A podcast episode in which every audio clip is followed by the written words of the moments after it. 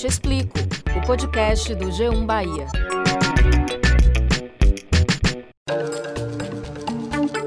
Olá, eu sou Valma Silva, editora do G1 Bahia. E eu sou Camila Marinho, repórter e apresentadora da TV Bahia. E esse é o Eu Te Explico, o podcast do G1 Bahia.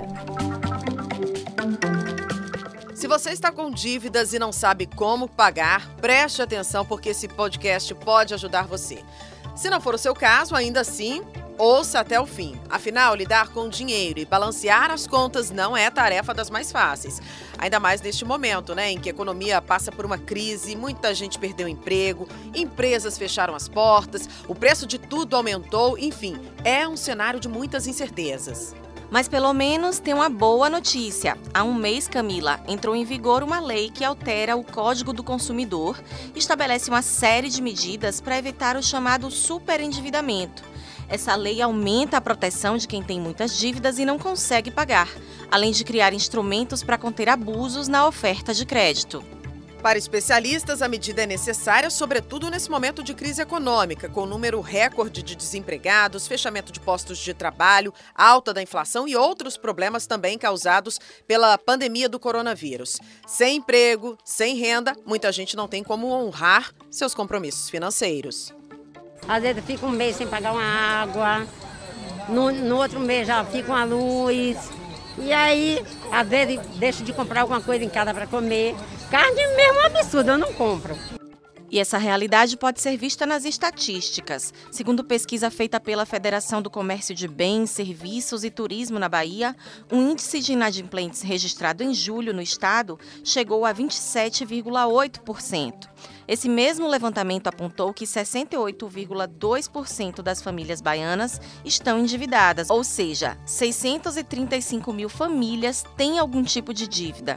Esse percentual é o maior registrado desde setembro de 2013. Preocupante, né? Segundo uma pesquisa da Fé Comércio Bahia, mais da metade das famílias de Salvador estão endividadas. No mês de junho, o patamar chegou a 64,8% é o número mais alto desde novembro do ano passado. Muito preocupante, Valma, e é por isso que a gente traz esse assunto aqui para o podcast dessa semana. A nova lei do superendividamento e a situação econômica das famílias baianas. Vamos contar com a ajuda de Antônio Carvalho, que é doutor em Ciências Econômicas, professor de Finanças e Economia e também faz parte do Núcleo de Tratamento e Prevenção ao Superendividamento do Tribunal de Justiça da Bahia. Antônio, bem-vindo. Para começar, eu queria que você pudesse nos explicar o que, que é o superendividamento. Quando é que uma pessoa pode ser considerada nessa condição? O superendividamento ele não representa nenhum valor absoluto, já que as rendas variam entre pessoas, né? Cada um tem um padrão de renda. Embora a maioria absoluta dos brasileiros tenha uma renda baixa, mas ele representa um percentual aproximado da renda comprometida.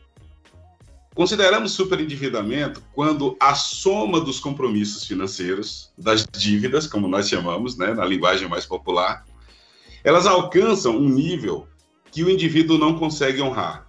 Com a renda que ele tem disponível, com seu salário, com seus rendimentos, aluguel ou qualquer outra fonte de renda que o indivíduo possa ter, ele não consegue honrar a totalidade dessas dívidas e elas passam a se acumular. E dívidas acumulando sabe o que significa? Juros, multas, e elas crescem a uma velocidade absurda. Primeiro, porque nós temos taxas de juros de mora. Para quem não sabe o que significa juros de mora, ou como diz um amigo meu, professor de ciências contábeis, juros de demora, é esses juros que a instituição financeira, que o credor cobra quando você não paga na data, quando você não honra o compromisso na data do vencimento. Então, juros que, na maioria dos casos, ele é diário. E aí a dívida cresce cada vez mais. Então, nós encontramos pessoas, por exemplo, com rendas entre 2 e 3 mil reais e com dívidas já fora de controle que ultrapassa 50, 100, 200 mil reais. Então, eu diria que em síntese, resumindo, o superendividamento é um volume de dívidas fora do controle. E na prática, o que é que muda com essa nova lei? De que forma que a legislação pode ajudar as pessoas que se encontram nessa condição?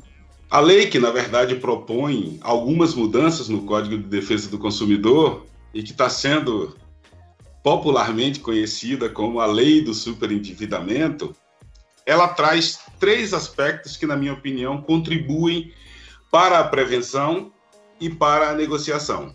Quais aspectos contribuem para a prevenção? O primeiro deles é a recomendação da educação financeira. Os judiciários dos estados estão buscando alternativas, buscando formas de implementar ações de educação financeira, ou seja, de orientar as pessoas para o uso do crédito, para um consumo mais consciente, para uma gestão da receita, né, para uma gestão das rendas da família de forma mais equilibrada, mais inteligente, menos descontrolada.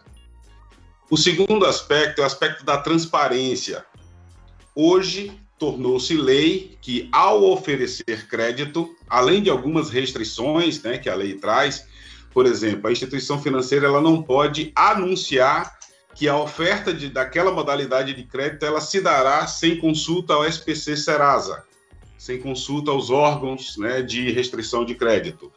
Então, isso fica proibido a partir da lei. E a instituição financeira é obrigada a informar ao indivíduo, todas as informações sobre aquela operação de crédito. A taxa nominal, a taxa efetiva, o que é a taxa nominal? Aquela que vem escrita, que é anunciada, que está no panfleto, no site, que é anunciada no rádio, na TV ou que vem no contrato. A taxa efetiva, a taxa efetivamente cobrada, porque às vezes ela é maior, porque inclui-se muitas vezes no, no contrato taxa de abertura de crédito, taxa de administração. Então, uma prestação que seria, por exemplo, de 230, ela passa para 245. E uma novidade que a lei traz é o custo efetivo da dívida. Isso que eu achei muito bacana. Ou seja, ele tem que dizer: olha, se você for comprar esse bem à vista, sem financiamento, como o texto da lei traz, ele te custaria mil reais financiado nesse número de prestações que você está financiando, com essa taxa de juros que você está financiando, você vai pagar ao final 2.200.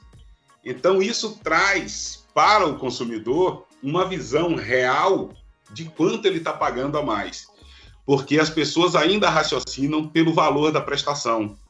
Ah, uma prestação de 230, uma prestação de 250, uma prestação desse valor, seja ele qual for, cabe, ela parece pequena, ela parece acessível. O que as pessoas não fazem de maneira geral é multiplicar esse valor de prestação, aparentemente pequeno, pela quantidade de prestações. Professor, isso é muito bonito na teoria, ali no papel, na forma como é colocado, mas como garantir que a lei realmente ela tenha eficácia na prática, que ela seja de fato respeitada? Existe uma coisa no Brasil que é a lei pegar. As pessoas dizem, essa lei pegou, essa lei não pegou. Essa lei é importante para o consumidor brasileiro. Ela precisa pegar. O que é que a gente deve fazer? O que é que o cidadão deve fazer e que o judiciário deve fazer? O cidadão, o judiciário precisa tornar pública, publicizar essa informação. Esclarecer para as pessoas o que é que muda, o que é que essa lei traz de benefício, utilizar os meios de comunicação para difundir, né, para divulgar essa lei para que todas as pessoas tomem conhecimento e passem a usar aquilo que ela traz, né, previsto lá no texto da lei. Os órgãos de proteção e defesa do consumidor, judiciário, aqui na Bahia, a coordenação dos juizados especiais, o PROCON, CODECON e todos os organismos que têm como função algo relacionado à proteção e defesa do consumidor precisam estar atentos, não só na divulgação, mas também no acompanhamento da efetiva aplicação da lei. E, no caso de negociação, uma vez judicializada ou buscado um, um organismo do judiciário ou de apoio, de apoio ou defesa do consumidor, se o credor ele não comparecer à audiência, a dívida relativa à relação né, do, do indivíduo com esse credor, ela vai ficar paralisada. Ou seja, ela fica impedida a partir daquela data de ser adicionada de juros e multas até que ela seja negociada. Isso é muito bom porque é muito recorrente nos juizados e no núcleo de apoio a empresa ser convidada e ela não vir, a empresa ser intimada e ela não comparecer. E ela não comparecia e nada acontecia. Ou seja, ela continuava adicionando juros e a dívida continuava crescendo. Hoje, caso ela não compareça naquela data, a dívida ela é congelada, como nós estamos chamando, numa linguagem mais simples, com o valor daquela data, até que ela seja negociada junto ali o processo de mediação ou de judicialização, se for o caso. Mas quais são os órgãos que ela deve procurar? Como é feita na prática essa negociação do débito? No Brasil, nós temos o PROCON, que é o órgão mais acessível, que a maioria das pessoas conhece, os juizados de defesa do consumidor, né? O CODECON, que tem uma função de, basicamente, de realização dos cálculos, que pode ser feito por aí também, e agora, né, a, a, o núcleo né, de tratamento e prevenção superendividamento, que é uma parceria né, do Tribunal de Justiça da Bahia, da coordenação de juiz, dos juizados especiais, da COGE, com a Baiana Business School, né, uma escola de negócios, justamente para conseguir efetivar dois aspectos. O da educação financeira, ou seja, uma instituição de ensino, um professor com alunos, um professor especialista em finanças, com alunos e estudantes da área de negócios, que, vai, que realizaremos oficinas de educação financeira e, num segundo momento, a análise financeira desse indivíduo.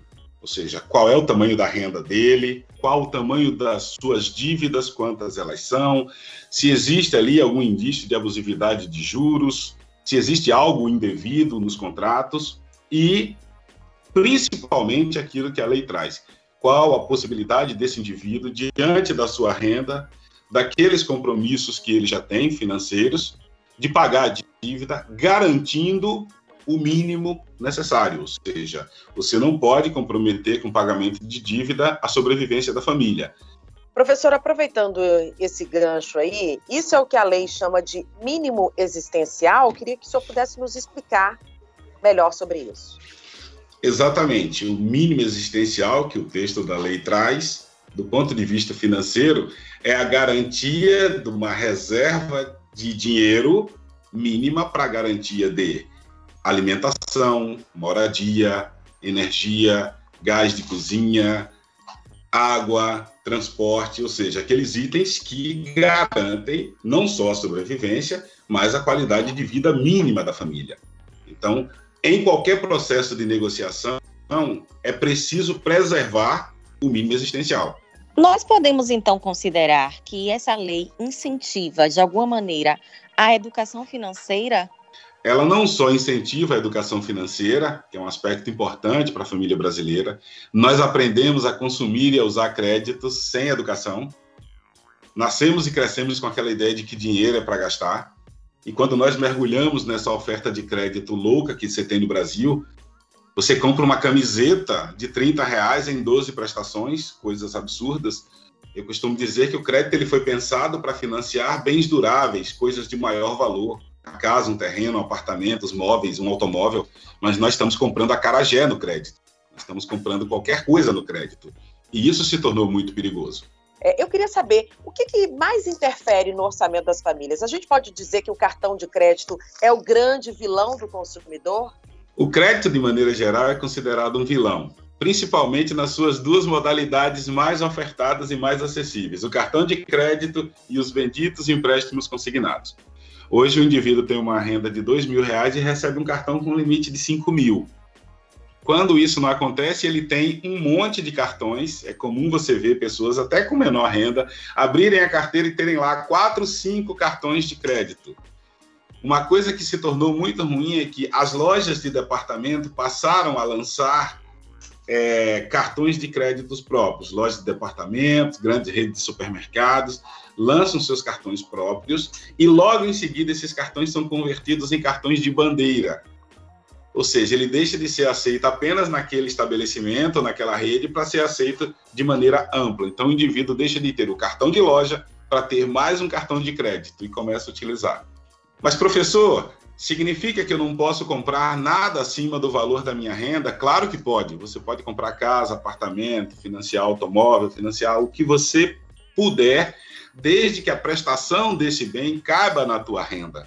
Então, muitas vezes, várias prestações feitas de compras diferentes. Você fez duas compras em janeiro, duas em fevereiro, duas em março, duas em abril, mas elas foram divididas em várias vezes, 10, 12 vezes. Então, significa que quando chegar a partir de maio, por exemplo, você vai ter seis, sete prestações de compras diferentes que se juntam.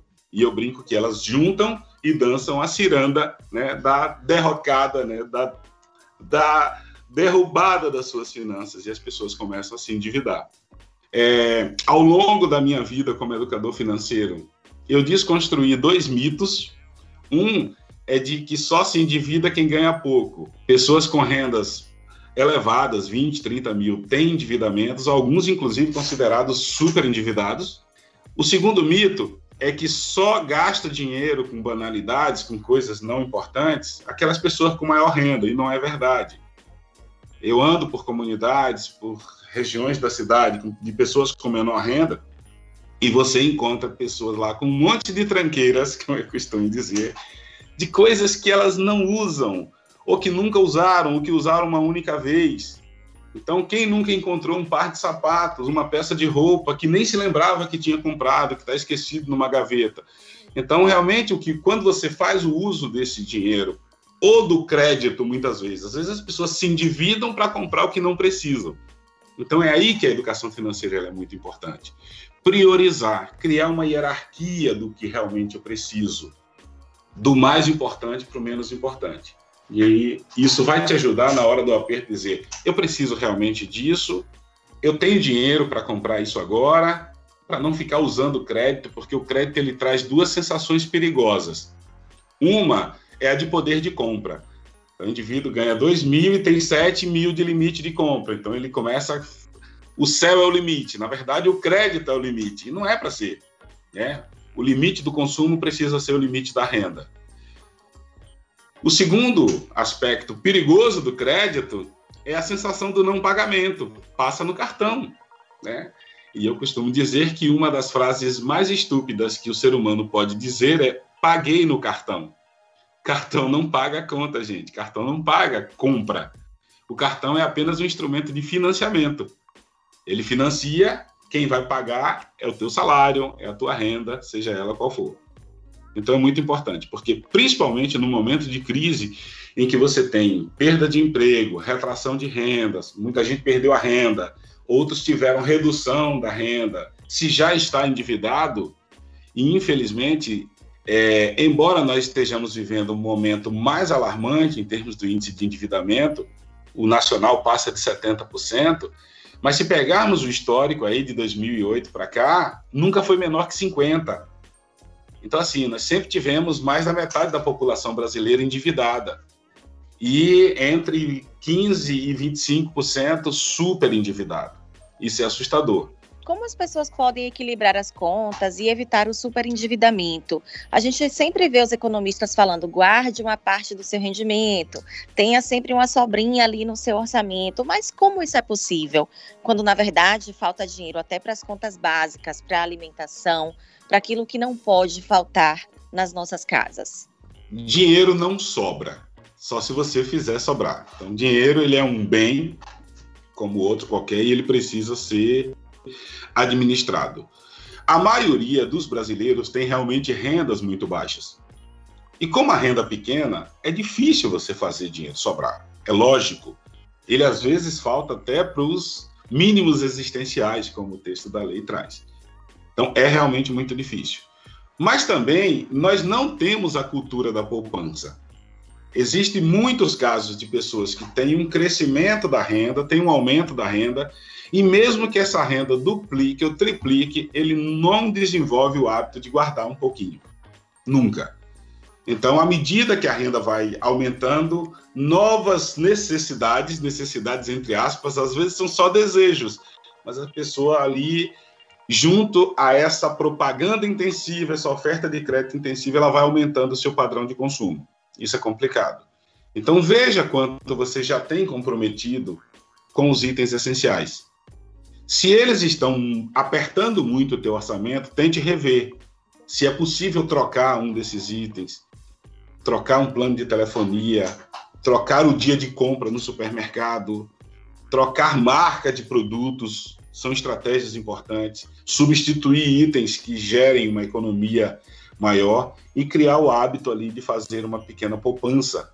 Eu costumo dizer que poupar é como atividade física. No início é desconfortável, é ruim, é sacrificante, mas à medida que você cria o hábito, isso vai se tornando prazeroso. Chega um momento, inclusive, que as pessoas que começam começam a gostar de poupar e daqui a pouco se tornam até investidores, mesmo pessoas com renda pequena.